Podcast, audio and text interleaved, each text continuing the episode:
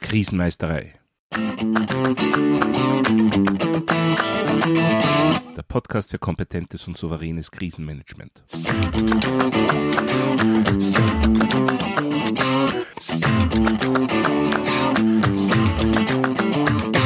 Hallo, ich bin Thomas Prinz von krisenmeisterei.at. Ich helfe Verantwortlichen, Krisen souverän und kompetent zu meistern, damit diese nicht zu ihrer persönlichen Tragödie werden. Heute geht es um die Überprüfung von Krisenmanagementplänen. Denn ein veralteter oder fehlerhafter Plan stellt eine Gefahr für das Unternehmen, für die Organisation dar.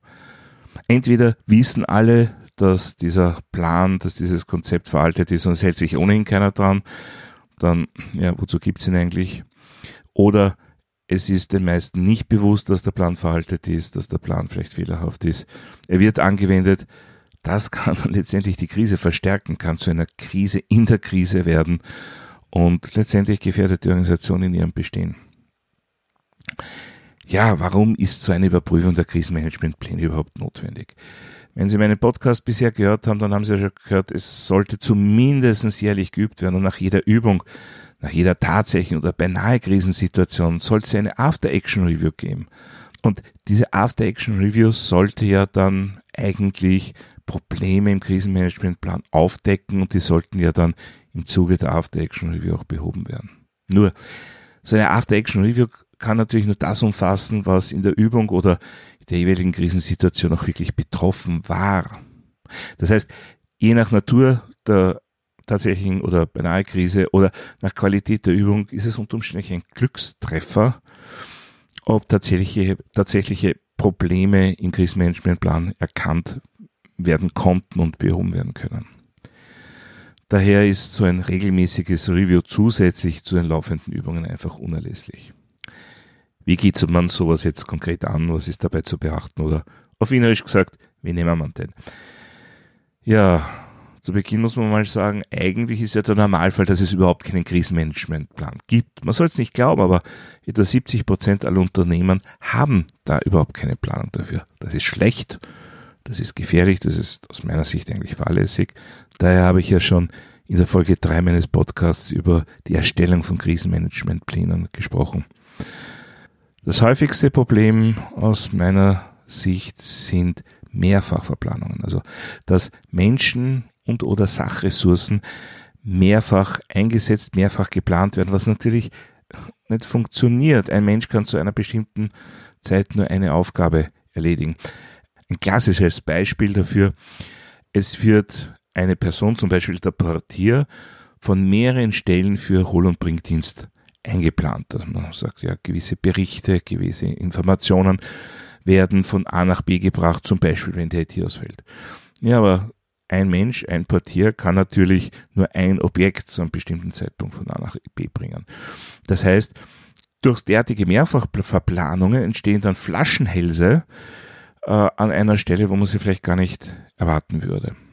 Ein Beispiel, das ich selbst erlebt habe, puncto Sachressourcen im einem Notfallplan eines Rechenzentrums für den Fall eines Stromausfalls war vorgesehen, das ist ungefähr zehn Jahre her, dass die Büroarbeitsplätze auf zwei Etagen mittels Kabeltrommel Strom vom Notstromaggregat erhalten sollen. Das ist an sich schon einmal eine sehr interessante Konstruktion. Auf meine Frage, ja, wie viel derartige Arbeitsplätze habt ihr auf diesen zwei Etagen, war die Antwort etwa 40 Arbeitsplätze. Und dann war die naheliegende nächste Frage, wie viel Kabeltrommeln habt ihr eigentlich? Und dann war die überraschte Antwort, ja, zwei oder vielleicht schaffen wir drei. Also, die Verantwortlichen waren wirklich von ihrem eigenen Wissen überrascht, dass das einfach nicht zusammenpasst.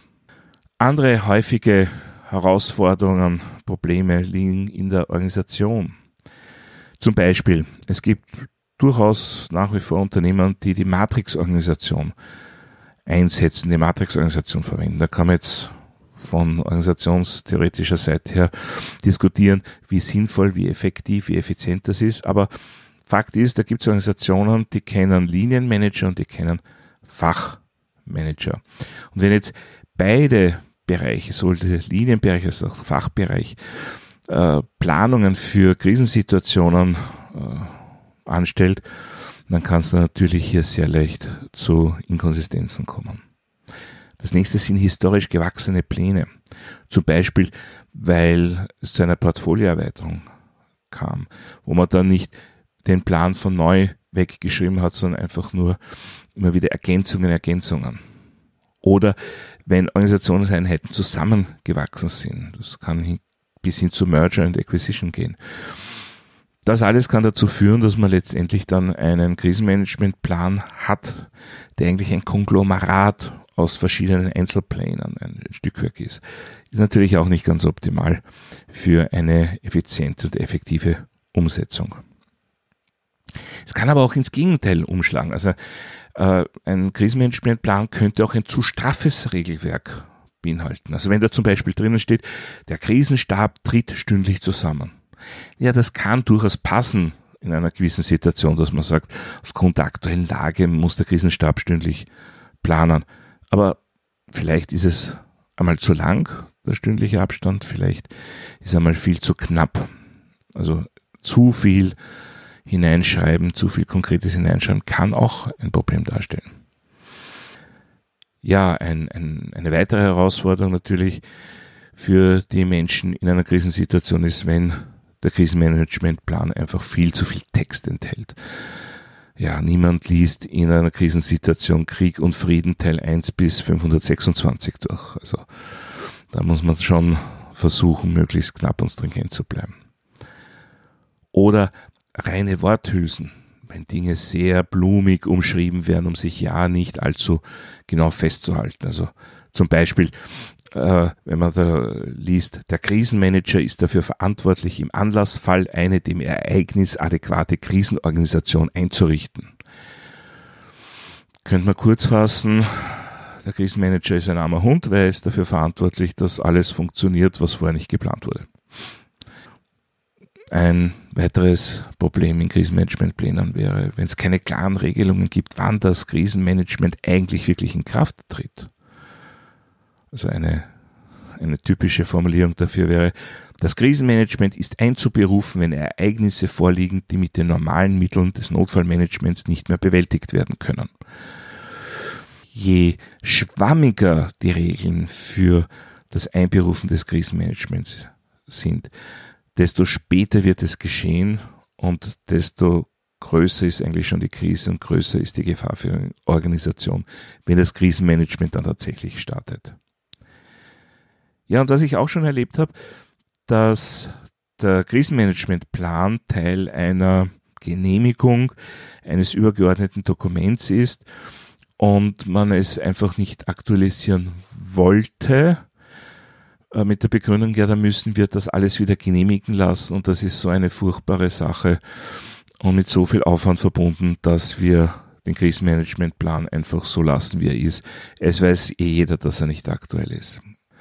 Abgesehen davon, dass ich jetzt diskutieren könnte, ob hier ein Fall von mutwilliger Täuschung vorliegt, wenn ich weiß, dass das Dokument veraltet ist und es nicht aktualisiere, damit es nicht nochmal genehmigt werden muss gibt aus meiner Sicht hier in Wirklichkeit nur zwei Ansätze. Entweder schaffe ich ein allgemeineres Rahmendokument für die Genehmigung und dann den konkreten Krisenmanagementplan, den ich öfter aktualisieren kann, oder ganz einfach live with it. Ähm, ich muss es dann einfach immer wieder nochmal genehmigen lassen. Denn die Konsequenzen, wenn ich das nicht mache, entweder ich täusche oder ich habe einen nicht brauchbaren Krisenmanagementplan. In jedem Fall gefährde ich die Organisation letztendlich auch mich selbst. Ja, was sind noch Dinge, die ich jetzt ganz konkret mache, wenn ich den Krisenmanagementplan überarbeite, äh, überprüfe? Ganz wichtig, wenn ich feststelle, eigentlich ist mein Krisenmanagementplan ein Stückwerk, besteht aus verschiedenen Einzelplänen. Das unbedingt harmonisieren. Äh, Einerseits, damit es leichter zu lesen ist, andererseits, damit ganz triviale Dinge wie Wordings, äh, wie Layouts, dass das alles zusammenpasst und dass ich dann nicht 23 Dokumente zusammentragen muss in einer Krisensituation, sondern ein Dokument habe, das mir einfach hilft, eine Krise zu bewältigen. Äh, wir haben schon angesprochen, die Mehrfachverplanung von Menschen und von Sachressourcen kann ein ziemliches Problem werden. Speziell, wenn es hier so äh, historisch gewachsene Pläne oder zusammengestückelte Pläne gibt. Mein Lösungsansatz dafür ist die Aktorenanalyse. Was mache ich da?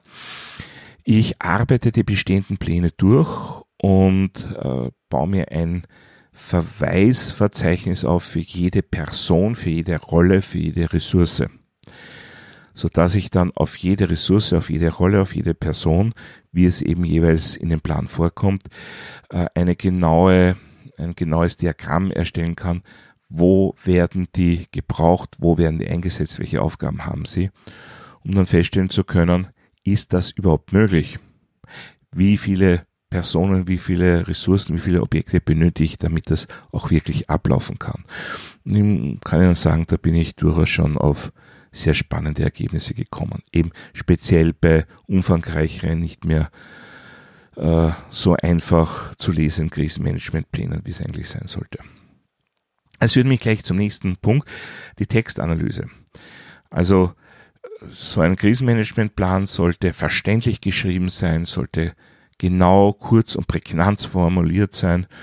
So ein Krisenmanagementplan sollte ja auch unter Stress mit hohen emotionalen Belastungen noch gelesen und verstanden werden.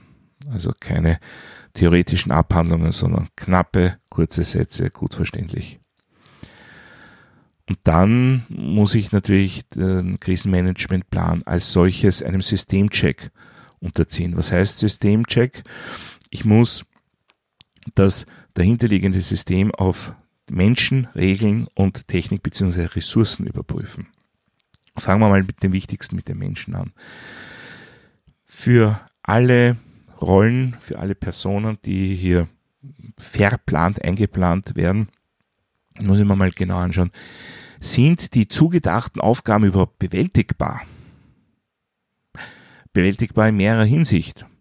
Haben die Menschen, die hier Aufgaben aufgebürdet bekommen, die jeweiligen Kompetenzen. Einerseits Kompetenzen im Sinne von Zugriffs- oder Durchgriffsrechten, andererseits aber auch Kompetenzen hinsichtlich Ausbildung, Erfahrung. Der nächste Punkt, wie schaut's aus mit der Zeit? Äh, ist das, was die Menschen hier leisten sollen, in der zur Verfügung stehenden Zeit überhaupt möglich? Wie schaut's aus mit der Leistungsfähigkeit? Ist das bewältigbar, das Pensum, das hier geplant wird? Wenn ein Krisenmanagementplan vorsieht, dass eine bestimmte Person äh, allein verantwortlich im Krisenstab für einen bestimmten Fachbereich äh, sitzt, naja, dann wird es irgendwann einmal nach ein paar Stunden sehr, sehr eng werden. Spätestens am zweiten Tag wird irgendwann mal die Person ausfallen. Ja, und äh, was man auch nicht äh, zu gering einschätzen darf, wie schaut es aus mit der Verantwortung? Können die Menschen, die hinter den Rollen, hinter den Stellen stehen, die Verantwortung, die ein Krisenmanagementplan ihnen aufbürdet, auch wirklich tragen. Dafür braucht's Kompetenzen, dafür braucht's Ausbildung, dafür braucht's Erfahrung, Know-how, dafür braucht's Übungen, Simulationen etc. Ja, und auch immer wieder interessant, wie schaut's mit den Stellenbeschreibungen aus?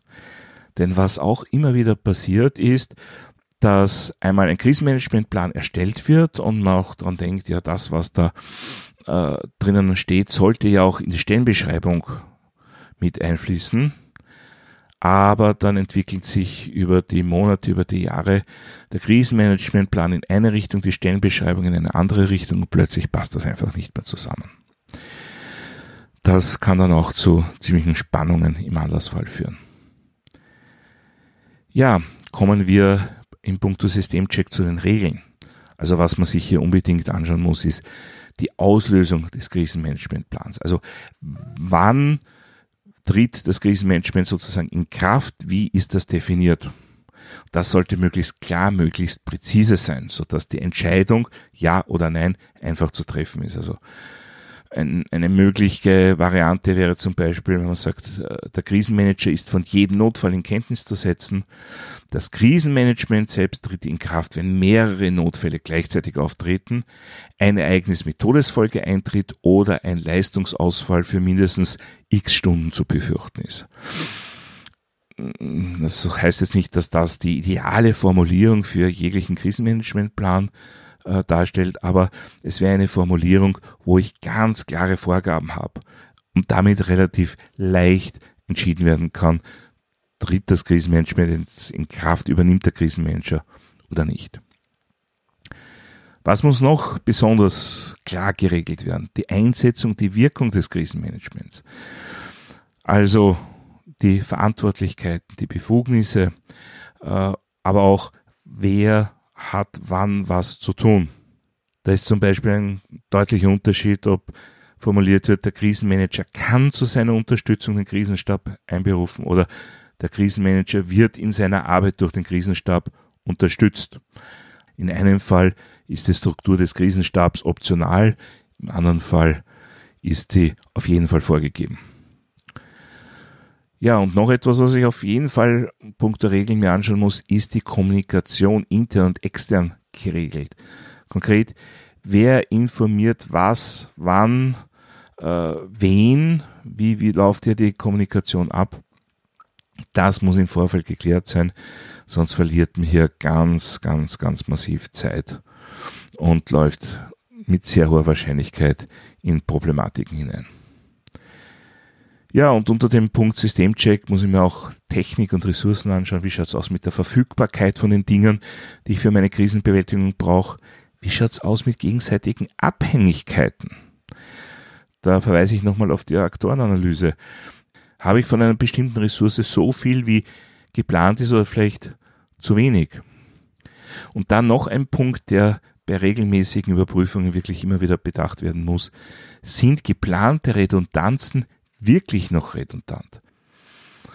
Ja, und dann habe ich noch äh, drei Gruppen von Checks durchzuführen. Das erste ist, wo überall liegt mein Plan auf? Und die Frage in derselben Version. Immer häufiger gibt es nämlich in Unternehmen ja äh, elektronische Dokumenten, äh, die an und für sich sicherstellen sollten, dass an jeder Stelle, wo ich auf ein Dokument zugreife, das immer in der aktuellen Version vorliegt. Nur sollten Dinge wie Krisenmanagementpläne oder auch Notfallpläne ja auch in ausgedruckter Version vorliegen. Auch wenn ich sonst Dokumente nur noch elektronisch verwalte. Den Krisenmanagementplan nur elektronisch zu haben, das ist keine gute Idee. Also muss ich hier besonders auf mein Versionsmanagement achten.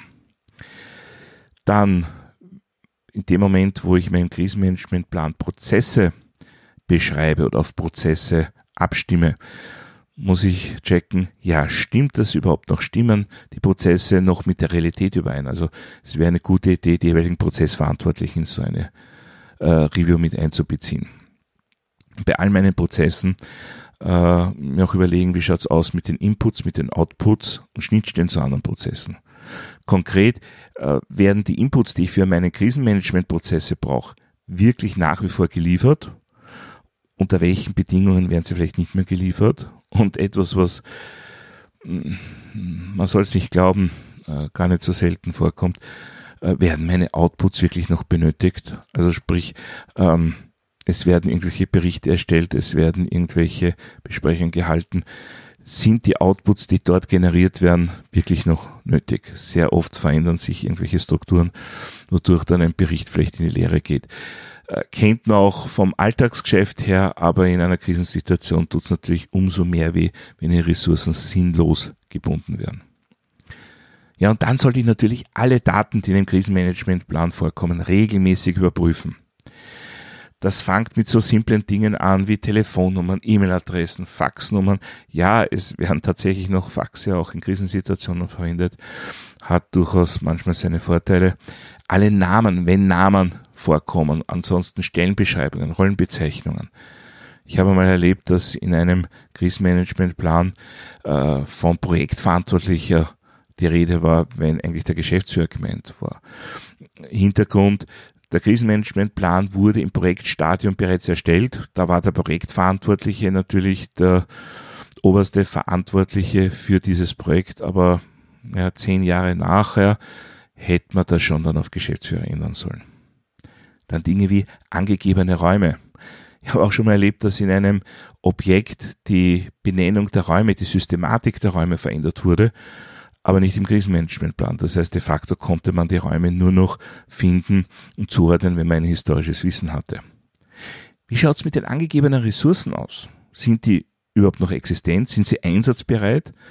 Sind sie in der benötigten Zeit in den Einsatz äh, bringbar?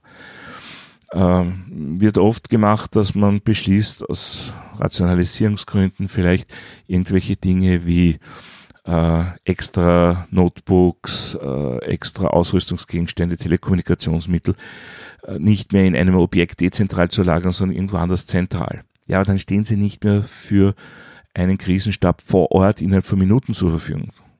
Ist das gut? Ist das schlecht? Lassen wir es dahingestellt. Es muss auf jeden Fall berücksichtigt und geplant werden.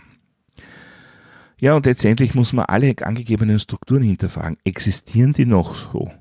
Oder hat sich da mittlerweile was verändert? Ja, meine klare Empfehlung ist, äh, in eine derartige Überprüfung immer alle Krisenmanagement-Verantwortlichen mit einzubinden. Also am besten alle, die Verantwortung im Krisenmanagement haben, sollten sich auch an dieser Überprüfung der Krisenmanagementpläne äh, beteiligen. Damit steigt äh, die Involviertheit ähm, und letztendlich steigert es auch absolut die Awareness der Beteiligten. Ja, und natürlich macht es auch Sinn, sich hier regelmäßig eine Außensicht einzuholen. Ist das wirklich noch verständlich? Macht das Sinn? Oft ist es so, dass Dinge einfach äh, so festgeschrieben sind, weil man es gewöhnt ist, weil man das einfach schon jahrelang so gemacht hat, auch so geübt hat. Und jemand mit anderer Erfahrung, jemand mit einer Außensicht bringt hier vielleicht die Chance für Vereinfachungen mit sich. Ja, letztendlich klingt das alles nach sehr viel Aufwand, aber äh, wenn ich das regelmäßig mache, dann wird auch diese Überprüfung immer mehr zur Routine und das, was ich davon bekomme, ist eine präzise aktuelle Planung für den Krisenfall, die abgestimmt ist auf die Menschen, auf die Regeln meinem Unternehmen, auf die Technik, auf die Ressourcen, sprich auf mein System.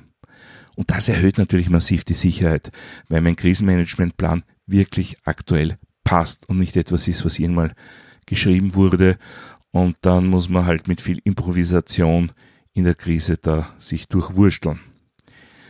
Man muss auch ganz klar sagen, so ein regelmäßiges Review äh, des Krisenmanagementplans ersetzt nicht die notwendigen Übungen, sondern das muss Hand in Hand gehen. Also laufend üben, laufend simulieren, After-Action-Review machen und den Plan in seiner Gesamtheit auch regelmäßig checken. Ja, meine Empfehlung daher, wenn Sie zu den circa 30 Prozent der Unternehmen, Organisationen gehören, wo es einen Krisenmanagementplan gibt, nehmen Sie ihn her, kritisch beäugen, auf Herz und Nieren überprüfen. Es macht sich ganz sicher bezahlt, wenn er mal wirklich gebraucht wird. Und wie schon oft gesagt, wenn eine Organisation, wenn ein Unternehmen lang genug existiert, ist nicht eine Frage, ob er gebraucht wird, sondern nur wann. Soweit für heute zum Thema Überprüfung von Krisenmanagementplänen.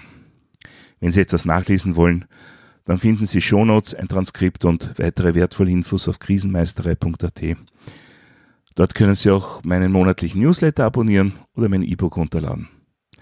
Wenn Sie besondere Wünsche oder Anregungen haben, dann würde ich mich sehr über eine E-Mail freuen. Die E-Mail-Adresse ist podcast.krisenmeisterei.at. Das war's für heute. Ich bin Thomas Prinz von krisenmeisterei.at. Vielen Dank fürs Zuhören und auf Wiedermeistern bei der nächsten Folge.